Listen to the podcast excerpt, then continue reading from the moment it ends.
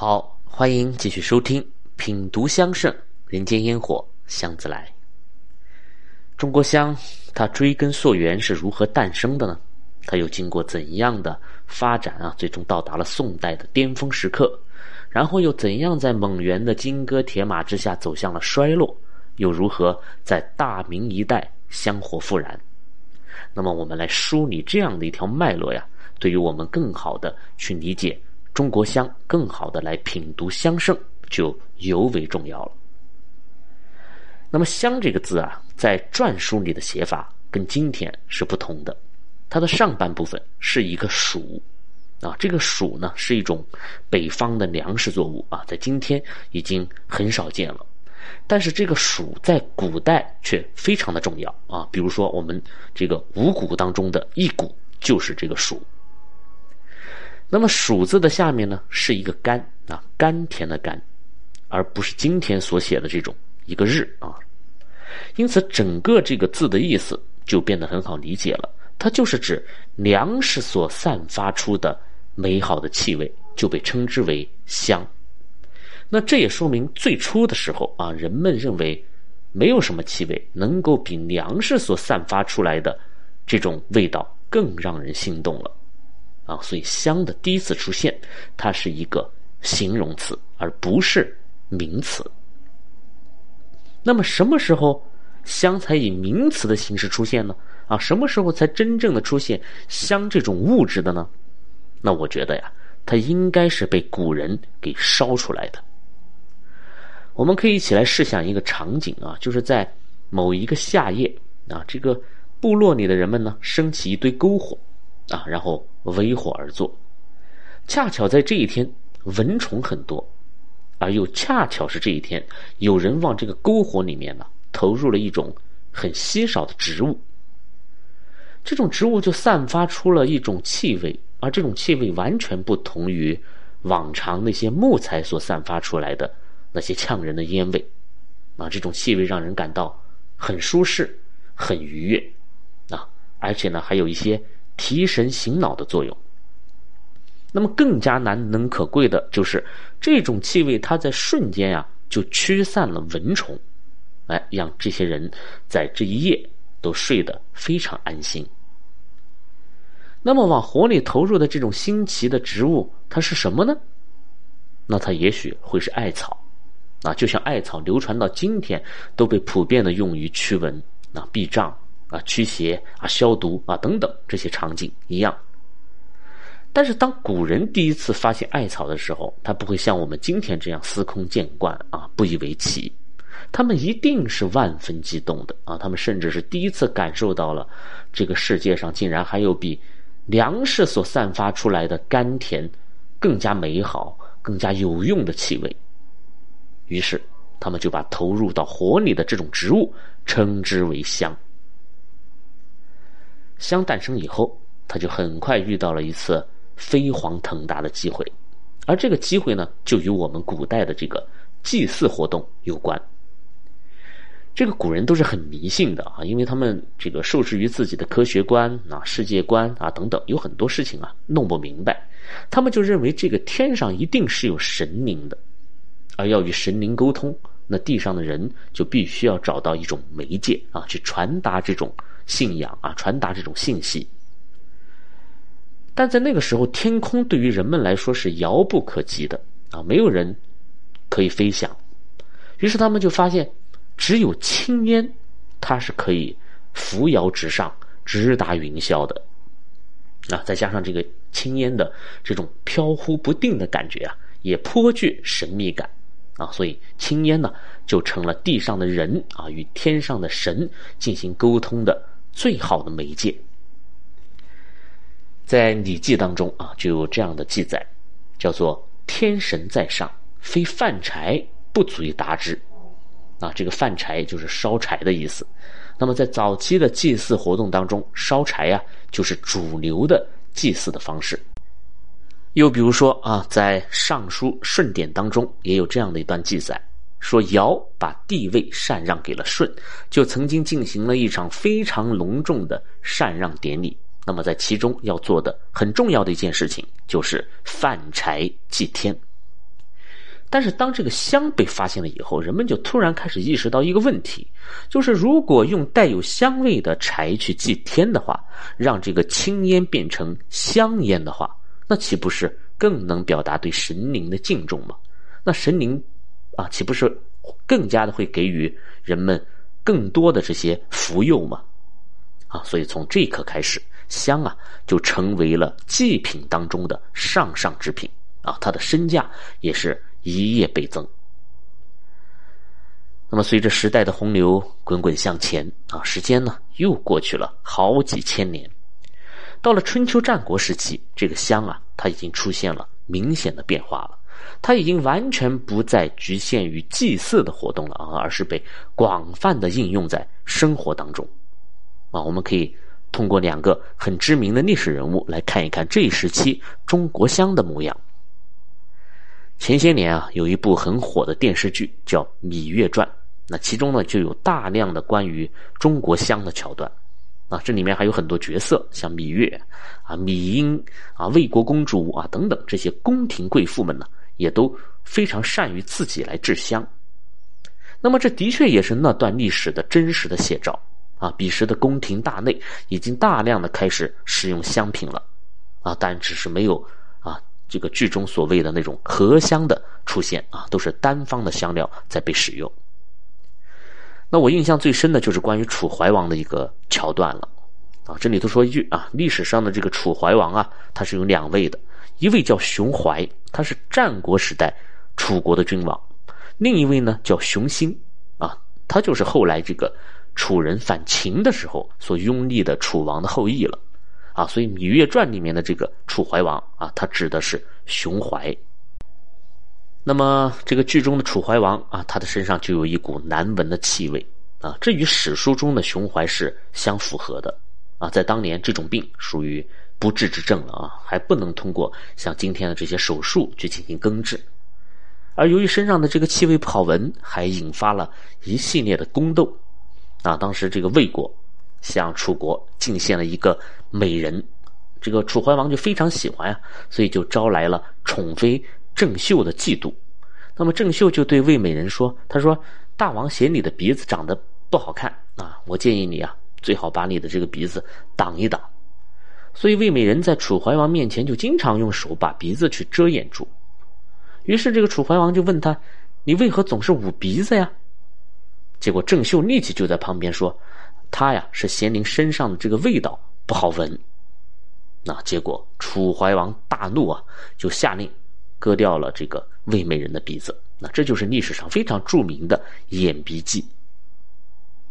那我印象当中的这个桥段是楚怀王与秦王的一次会面了啊。秦王呢就对他进行了一番调侃，他说：“听闻你啊有一种病啊，这种病呢难以向世人启齿，而且。”无法根治，那么我送你一样好东西，那就是麝香。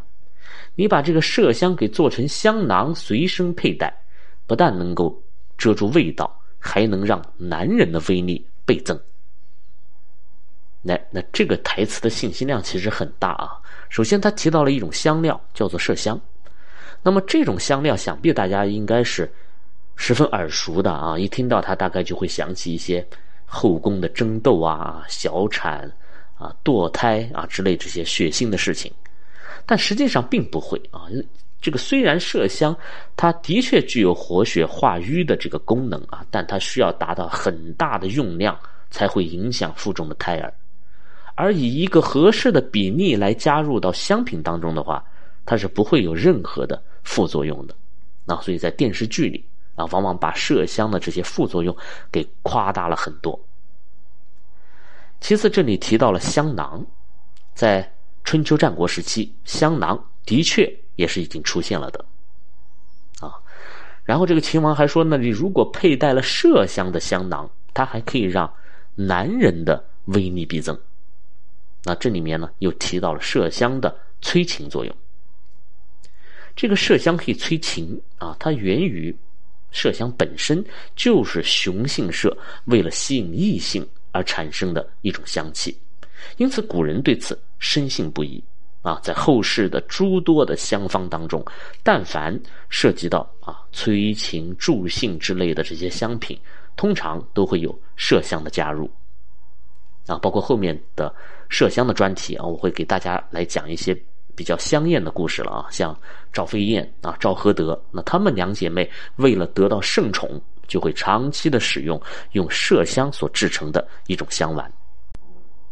好了，我们说完楚怀王啊，再来说说另外一位大名鼎鼎的人物，他叫屈原。屈原和楚怀王呢，他俩是亲戚啊，他们都是芈姓熊氏的啊。这个古人是把姓和氏分开的啊，一直是到了这个魏晋时期，中国人才把姓氏合为一个字。那么姓啊，今天的写法，左边是个女，右边一个生，女生，那它就意味着有同样的母系的血缘。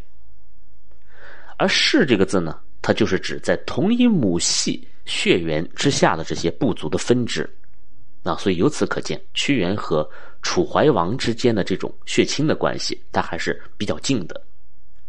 那最后是因为这个屈原的祖先被分封到了一个叫屈的地方，他才改了姓啊，否则的话呢，他还是应该叫芈原。那么说到屈原啊，我就得。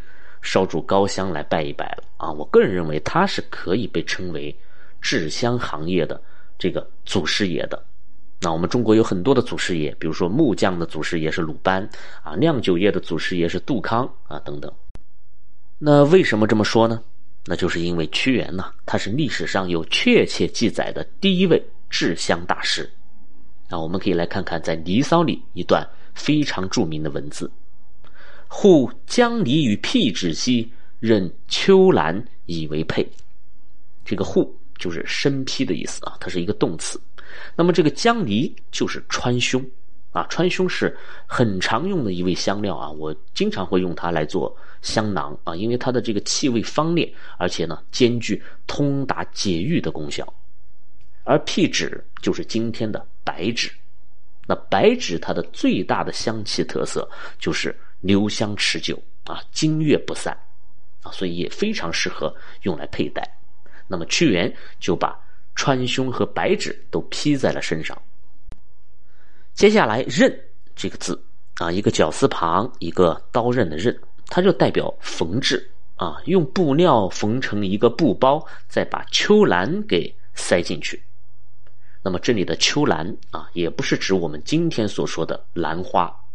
它也并非是一种兰科的植物，这里的秋兰指的是泽兰啊，它是一种菊科植物。那么在香盛当中啊，它也被称为都良香。那么古人在每年的秋季，把这个泽兰的茎叶采下，然后自然晾干，它可以入药，也可以入香啊。所以古人所说的兰，往往都不是指的花朵，而是指泽兰的茎叶的部分。那么屈原就把泽兰缝制在了香囊里，随身佩戴。那这便成了他日常生活当中的一种装扮了。那么我们再来看看这个屈原的饮食啊，他说：“朝饮木兰之坠露兮，夕餐秋菊之落英。”啊，意思就是说我早上起来先喝一杯木兰花的花露。啊，这件事情其实很有意思啊。以前我总是不能理解，要怎样的一番操作才能在早上喝到一杯花露呢？啊，因为这个花朵里的露水是极少的啊，在太阳升起来以后，这个露水也很快就蒸发掉了。那么，如果想要喝上一杯的花露的话，那得多早就起来去收集啊？啊，恐怕得通宵不眠了啊。所以我一直觉得这件事儿啊不太靠谱，有虚构的成分。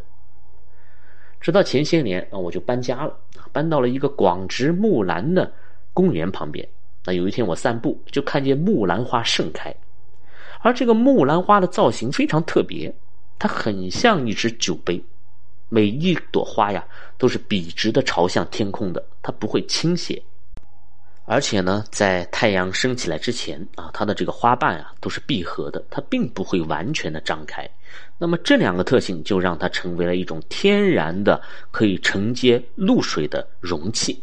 那么花露既不会快速的蒸发掉，也不会倾洒啊，所以屈原才喝到了木兰花的坠露。啊，所以我恍然大悟啊，看来这世上大部分的不解啊，都是源于自身有限的认知。那么到了晚上，这个屈原又开始吃菊花落下来的花瓣了啊，秋菊之落英。所以我们可以想象一下，屈原已经达到了一种怎样的饮食的高度啊？他已经不仅仅是什么素食主义了，而是香食主义。所以，如果我们有机会啊，穿越到战国时期啊，如果迎面走来一位从里到外都散发着香气的男人，那他多半就是屈原大人。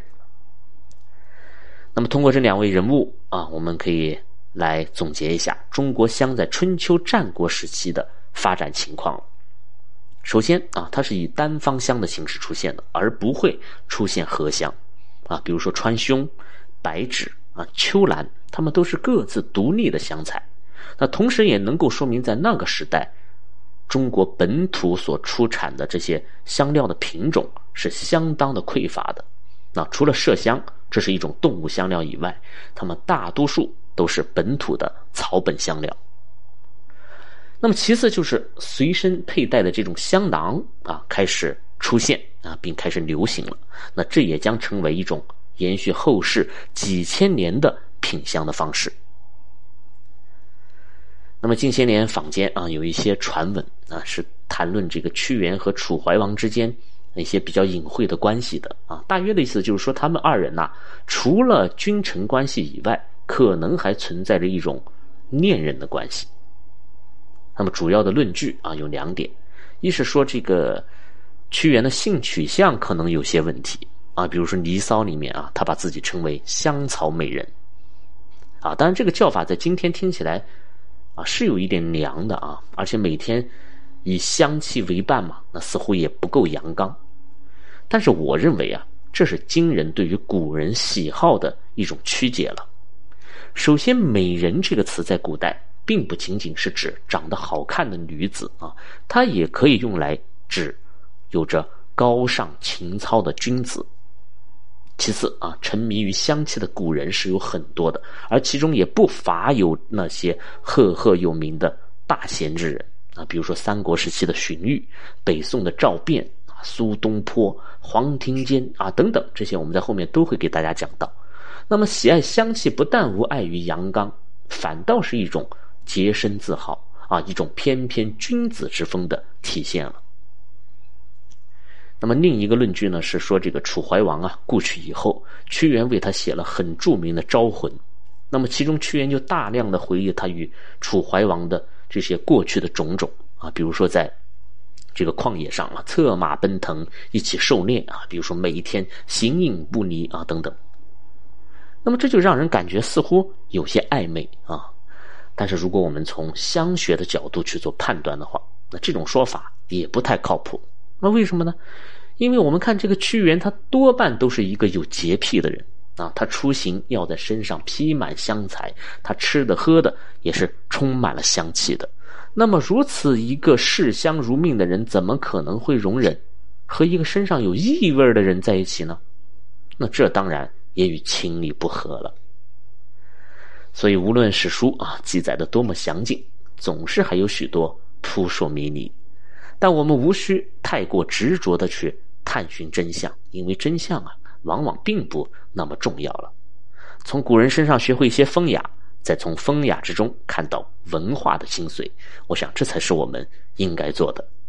好了，这期节目就先聊到这里，谢谢你的收听，我是见闻香堂青花家子，我们下期再见。